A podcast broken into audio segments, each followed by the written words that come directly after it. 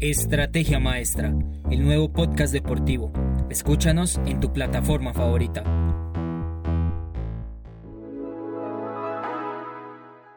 Hola a todos y bienvenidos a nuestra sección de Flash News, esta vez con lo último del ciclismo hoy 15 de abril.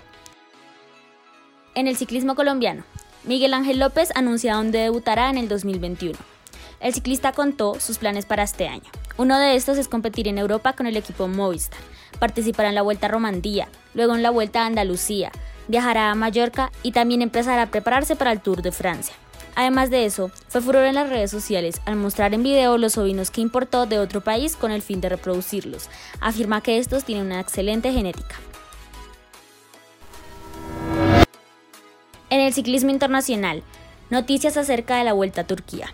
El ciclista británico Mark Cavendish ganó este miércoles su tercera etapa consecutiva en la Vuelta a Turquía, pero eso no fue lo único. A 200 metros de la línea de meta, en el sprint final, surgió una caída colectiva de la cual fueron parte varios ciclistas. Esperemos que ninguno haya tenido una herida significativa para poderlos ver en la próxima etapa. Hasta aquí los flash news de hoy.